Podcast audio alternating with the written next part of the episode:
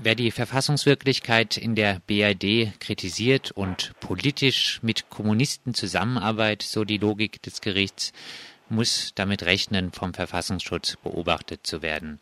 Hat dich das Urteil überrascht? Hm, nein, überrascht hat es mich nicht. In der Deutlichkeit ist es schon erstaunlich. Insofern, als der Verwaltungsgerichtshof damals, als mein Berufsverbot aufgehoben hat, ja sehr, sehr deutlich geurteilt hat, dass es überhaupt nicht nachvollziehbar sei, wie in einem Rechtsstaat solche Dinge überhaupt gesammelt werden können. Und nun würde man denken, das zielt ja nun gerade auf den Verfassungsschutz, der die Sachen gesammelt und das Ganze ins Rollen gebracht hat. Mm, aber hier hat das Gericht erklärt, für den Geheimdienst gelten nicht nur andere Gesetze, sondern ausdrücklich auch andere Rechtsmaßstäbe.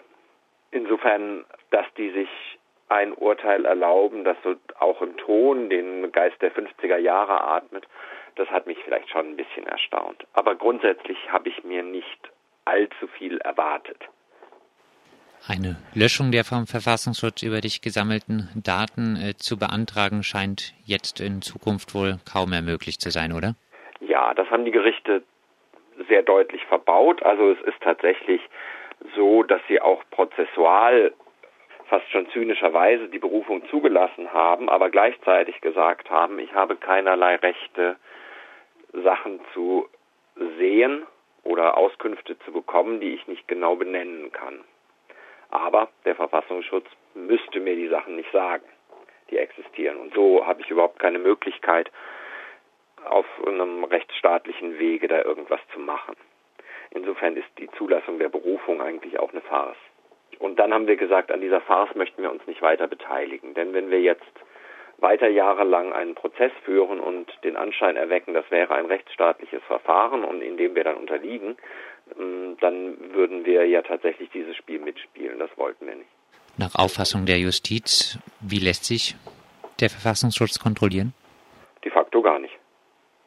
De facto gar nicht. Also das ist tatsächlich äh, mit der geltenden Rechtsprechung, sagen die Verwaltungsgerichte, und zwar jetzt in meinem Fall sowohl Baden-Württemberg als auch das Verwaltungsgericht in Köln, das für den Bundesverfassungsschutz zuständig ist, sagen die, de facto gibt es keine Möglichkeiten, diesen Verfassungsschutz zu kontrollieren, es sei denn tatsächlich durch Regierungshandeln oder parlamentarische Entscheidungen. Nach den Snowden-Enthüllungen und besonders nach dem Bekanntwerden des Versagens beim NSU konnte man ja kurz die Hoffnung haben, dass es eine gute Zeit wäre, im Sinne der Bürgerrechte für die Abschaffung des Verfassungsschutzes zu kämpfen. Nun in der hysterischen Stimmung rund um verschiedene Anschläge ist Verfassungsschutzkritik ein ziemlich frustrierender Akt, oder?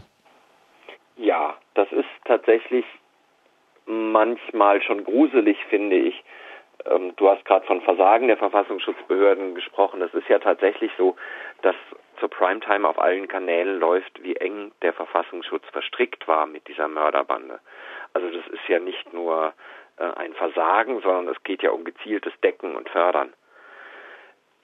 Das ist tatsächlich offen einsehbar für alle und es ist nicht so, dass es in den Medien nicht aufgegriffen würde. Also in der Hinsicht kann man gar nicht schimpfen, aber es führt eigentlich nicht zu der notwendigen Empörung die man sich eigentlich vorstellen könnte. Man muss sich ja vor Augen halten, wir haben diesen Prozess begonnen, bevor diese ganzen NSU-Geschichten aufgeflogen sind.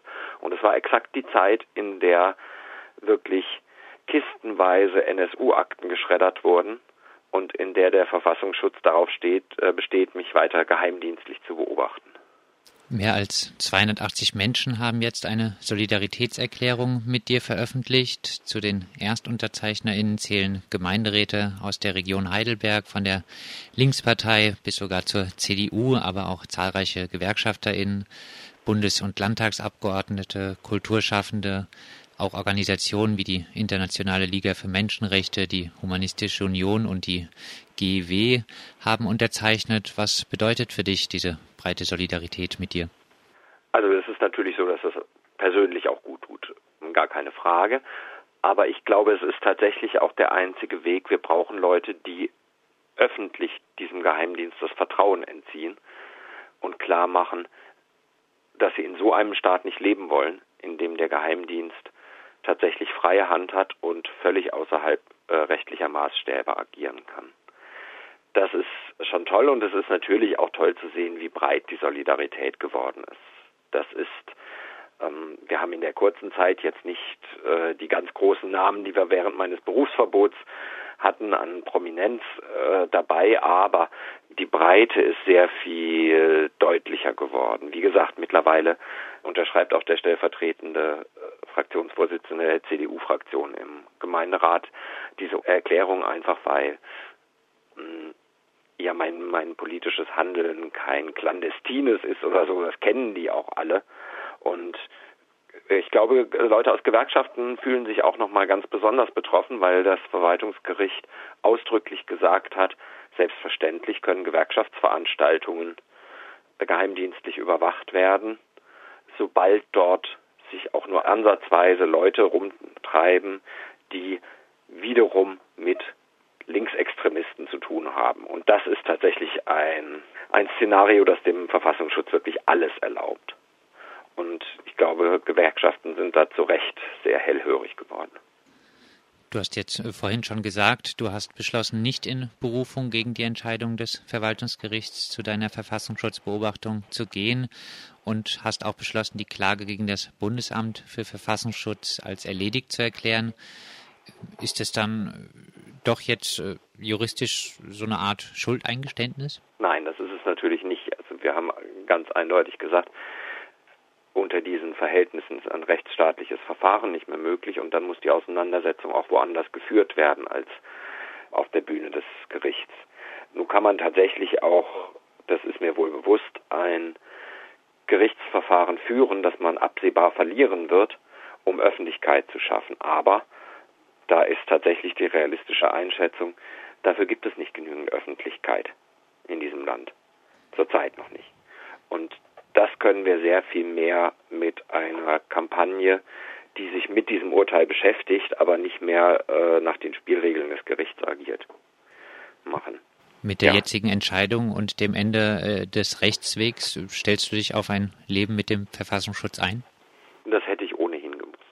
Das ist ja tatsächlich mh, mm, auch ein Punkt, über den gar nicht so gerne geredet wird. Es gab, finde ich, zu Recht immer wieder große Empörung und es wird immer äh, zu runden Jahrestagen wieder über das Wirken der Stasi geredet. Es wollen hierzulande gar nicht so genau Leute wissen, was es denn bedeutet, geheimdienstlich beobachtet zu werden über Jahrzehnte.